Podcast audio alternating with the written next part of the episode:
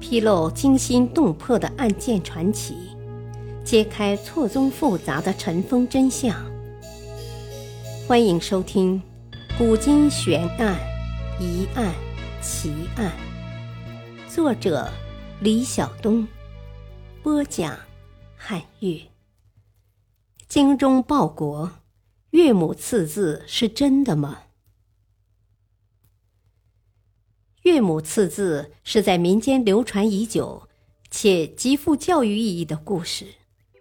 岳母刺字最早见于清乾隆年间，杭州钱彩屏《京中说岳》，该书第二十二回，回目“结义盟王佐假名，赐京中岳母训子”。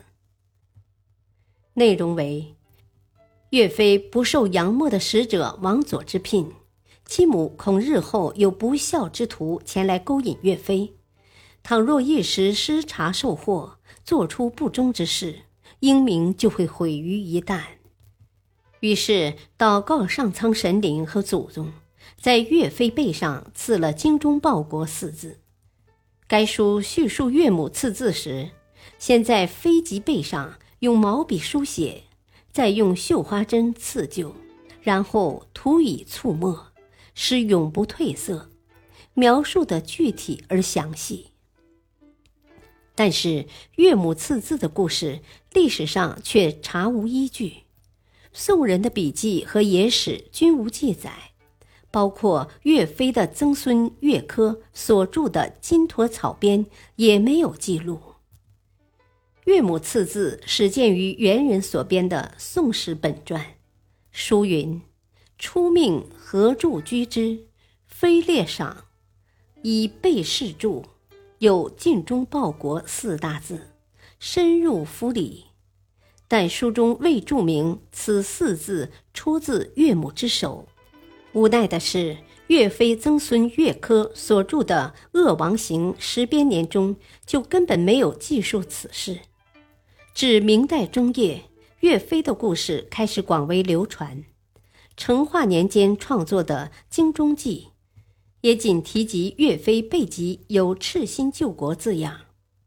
在嘉靖三十一年（一千五百五十二年），熊大本的《武穆精忠传》，既有岳飞见汤阴家乡有人因生活所迫，拒萧山林，为自勉和勉人，乃出钱请工匠在背上深刺“尽忠报国”四字。明末由李梅草创，冯梦龙改定的《金钟奇传奇》，内称史言飞背有“精忠报国”四大字，系飞令张宪所赐。如若这样，“精忠报国”是岳飞成为大将后命部将张宪赐的。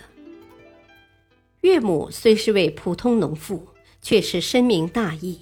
仅就此段记事而论。也足以令人崇敬。关于岳飞背刺“精忠报国”四大字的原始记录，则见于《宋史》卷三百八十《何注传》，乃是在审问岳飞之际，飞坦而视之背，背有“救孽尽忠报国”四大字，深入夫里。但是岳飞出身普通的农民之家。他的母亲姚氏只是一个普通的家庭妇女，在宋代，普通的家庭妇女是没有受教育机会的，而且纹身刺字是一门很专业的特技，是有严格的操作程序和技巧的，绝非一般常人所能。岳母乃一家庭妇女，不可能具有这种技艺，因此有人推测。这“尽忠报国”四个字，绝非是岳飞的母亲姚氏所赐，而是另有其人。即使以古代演义小说或戏曲而论，被编入《全员戏曲》卷十一的《岳飞破虏东窗记》，据编者分析，其中有名人修改的痕迹。明嘉靖刊本的《大宋中兴演义》中，也还是没有岳母刺字的故事。以上数例反映，在元明时代，大致还没有岳母刺字的故事流传。岳母刺字的传说大致流传了约四百年。在此之前，并无此种传说。史学研究的特点，无非是其实证性，只有实证才能客观，在客观的基础上才能公正。史实本身是客观的存在，但成文的历史文物之类，却不可避免地出现各种各样背景的篡改和委托。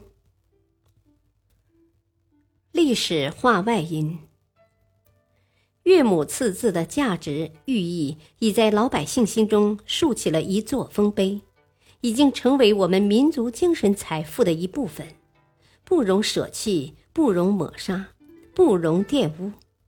岳母刺字已成为中华民族母教的经典。感谢收听，下期播讲杭州八卦田。是南宋吉田还是交谈？敬请收听，再会。